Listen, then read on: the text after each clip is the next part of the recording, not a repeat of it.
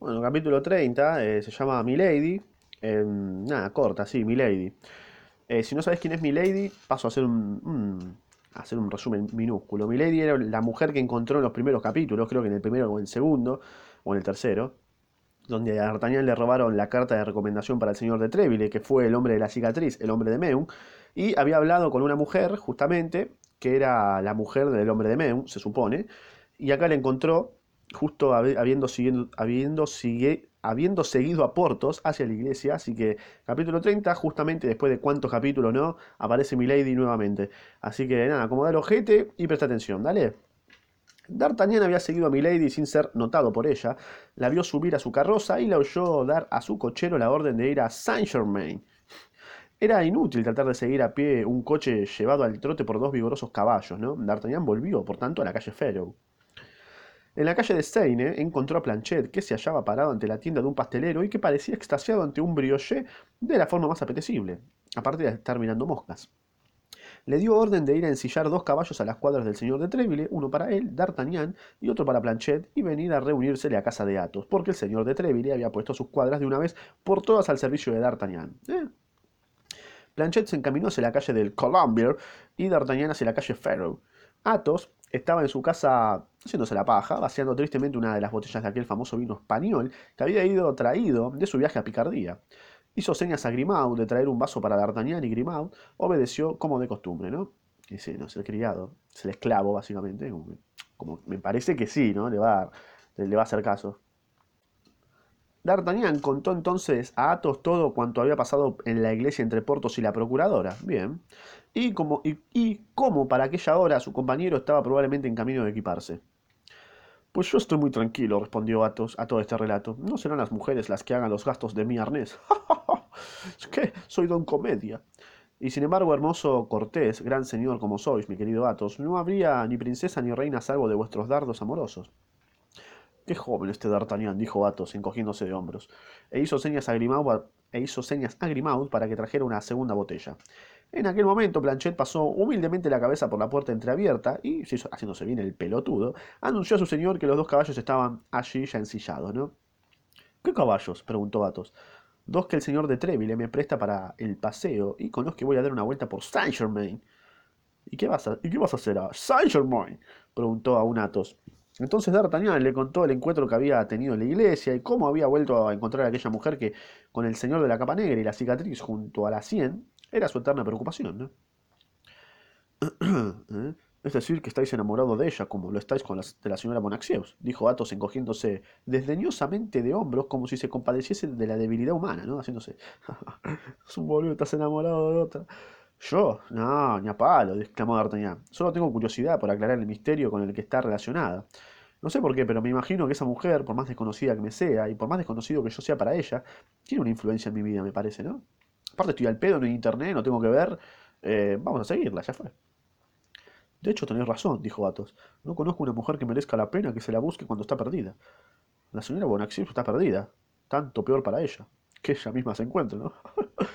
no, Athos, pará. Os engañáis, dijo D'Artagnan. Amo a mi pobre Constance, más que nunca.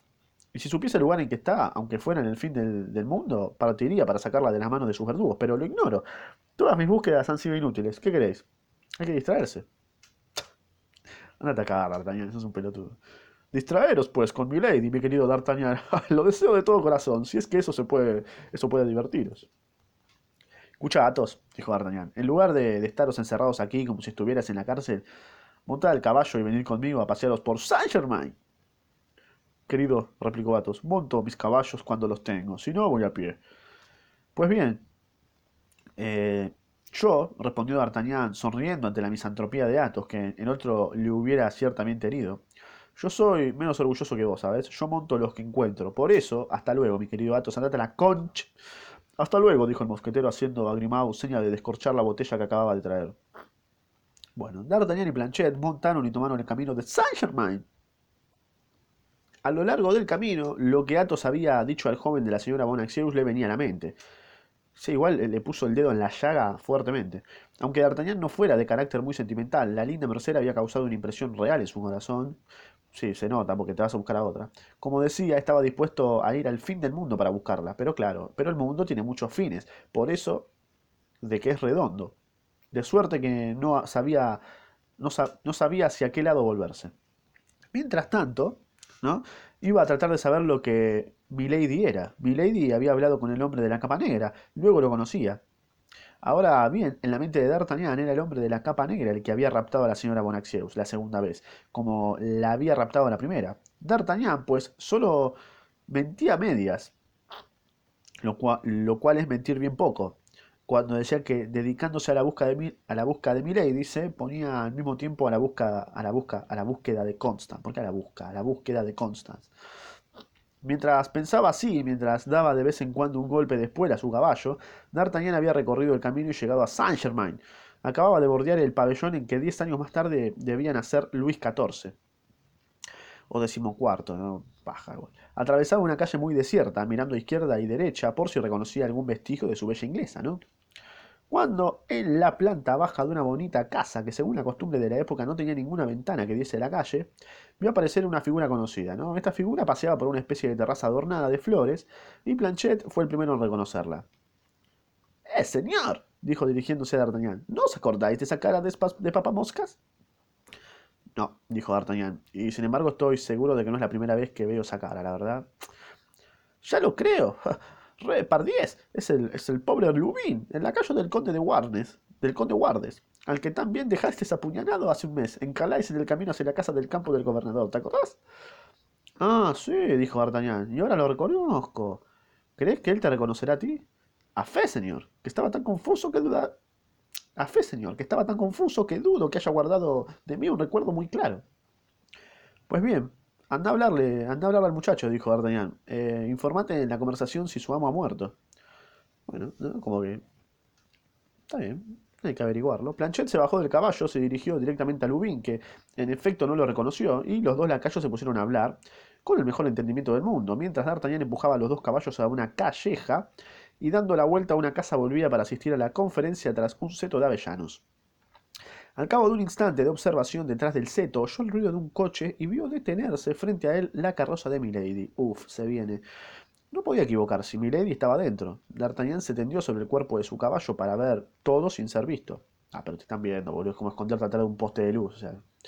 Milady sacó su encantadora cabeza rubia por la portezuela y dio órdenes a su doncella. Esta última, joven de 22 años, de 20 a 22 años, mejor dicho, despierta y viva, verdadera doncella de gran dama, saltó del estribo en el que estaba sentada según la costumbre de la época y se dirigió a la terraza en la que D'Artagnan había visto a Lubin, ¿viste? D'Artagnan siguió a la doncella con los ojos, como un pajero, y la vio encaminarse hacia la terraza.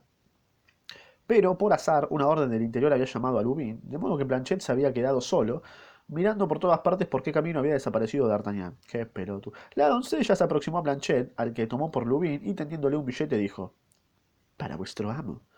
¿Para mi amo? repuso Planchet extrañado. Sí, y es urgente. Daos prisa, pequeño estúpido. Dicho esto, ella huyó hacia la carroza, vuelta de antemano hacia el sitio por el que había venido. Se lanzó sobre el estribo y la carroza partió de nuevo. Bueno, parece que hay una cartita para Darta, ¿no? Para D'Artagnan. Planchet dio vueltas y más vueltas al billete y luego, no, no, no lo vayas a salir, no seas pelotudo. Por favor, Planchet, no, no seas tarado. Acostumbrado a la obediencia pasiva, saltó de la terraza, se metió en la callejuela y al cabo de veinte pasos encontró a D'Artagnan, quien, habiéndolo visto todo, iba a su encuentro. Para vos, señor, dijo Planchet presentando el billete al joven. Para mí, dijo D'Artagnan. ¿Estás seguro de ello? Claro que estoy seguro. La, la doncella ha dicho para tu amo. Yo no tengo más amo que vos, así que vaya, real moza. A fe que D'Artagnan abrió la carta y leyó estas palabras. Atentos, ¿eh? esto es lo que dice la carta. Si estás ahí en cualquiera, eh, presta atención a lo que dice la carta que le dieron a D'Artagnan, Milady. Que le dio a D'Artagnan, Milady. Escucha. Una persona que se interesa por vos más de lo que se puede decir. Quisiera saber qué día podríais pasear por el bosque. Mañana en el hostal del Chap du Drapdor un lacayo de negro y rojo esperará vuestra respuesta. Oh, oh, oh, esto sí que va rápido, se dijo D'Artagnan.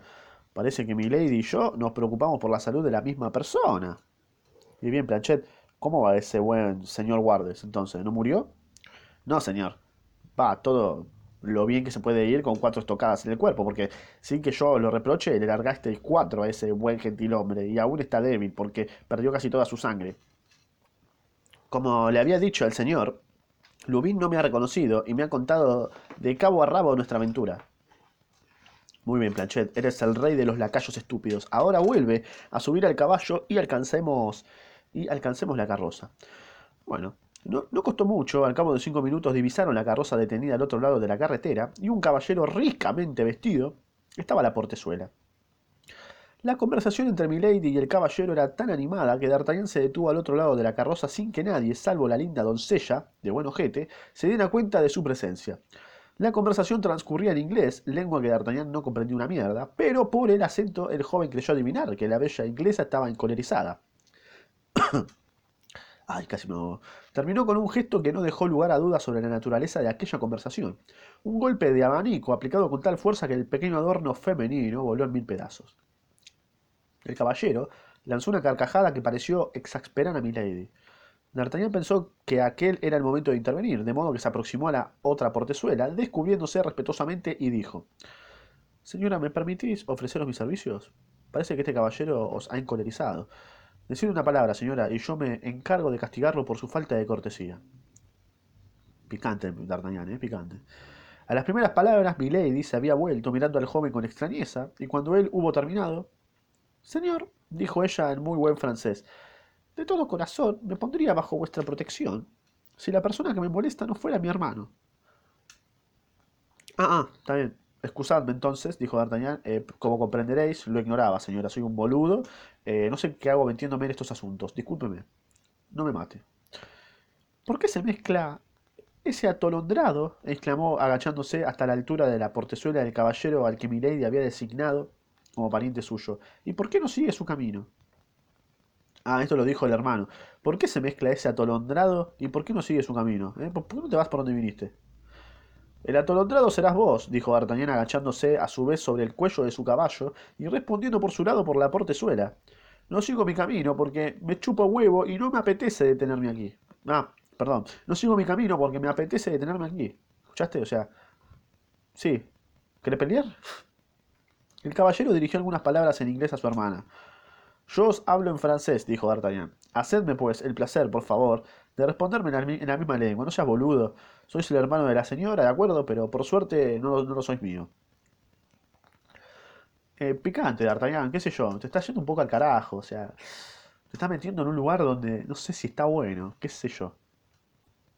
Podría creerse que mi lady, temerosa como lo es, eh, de ordinario cualquier mujer, iría a interponerse en aquel inicio de provocación, a fin de impedir que la querella siguiese adelante, pero le chupó huevo, por el contrario, se lanzó al fondo de su carroza y gritó fríamente al cochero.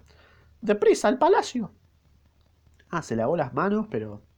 La linda doncella lanzó una mirada de inquietud sobre D'Artagnan, cuyo buen aspecto parecía haber producido su efecto sobre ella, ¿no? O sea, le vio el bulto y, oh, mira, la carroza partió dejando a los dos hombres uno frente al otro, sin ningún obstáculo material que los separase. El caballero hizo un movimiento para seguir al coche, pero D'Artagnan, cuya cólera ya era en, efervescencia, había aumentado todavía más al reconocer en él al inglés que en Amiens le había ganado su caballo, opa, y había estado a punto de ganar a Athos, su diamante, saltó a la brida y lo detuvo. Eh, señor, dijo, me parecéis todavía más atolondrado que yo, ¿eh? Porque me da la impresión que, de que olvidáis que entre nosotros hay una pequeña querella. dijo el inglés. Sos vos, mi señor, pero ¿qué tenéis siempre que jugar un juego a otro? Sí, eso me recuerda que tengo una revancha que tomar. Nos veremos, señor. Si manejáis tan diestramente el estoque como el cubilete. ¿Qué es ese bardo? ¿Qué es ese...?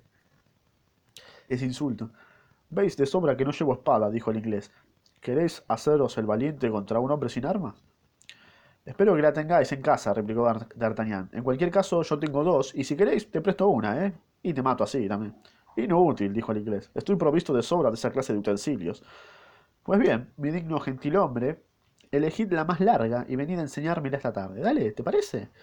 ¿Dónde se os place? Pina, es picante. Detrás del, del Luxemburgo, es un barrio encantador para paseos del género del que os propongo. De acuerdo, allí estaré. ¿Vuestra hora? Las seis. A propósito, probablemente tendréis también uno o dos amigos, ¿eh? Tengo tres que estarán muy honrados de jugar la misma partida que yo. ¿Tres? Joya, qué coincidencia, dijo D'Artagnan, justo mi cuenta. ¿Y ahora quién sois? preguntó en inglés. Soy el señor D'Artagnan, gentil hombre gascón que de que sirven los guardias y compañía del señor des Essarts. ¿Y vos, guacho?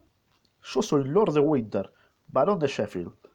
Muy bien, soy vuestro servidor, señor barón, dijo D'Artagnan, aunque tengáis nombres difíciles de retener, la verdad. Y, espoleando a su caballo, lo puso al galope y tomó el camino a París. Como solía hacer en semejantes ocasiones, D'Artagnan bajó derecho a casa de Athos.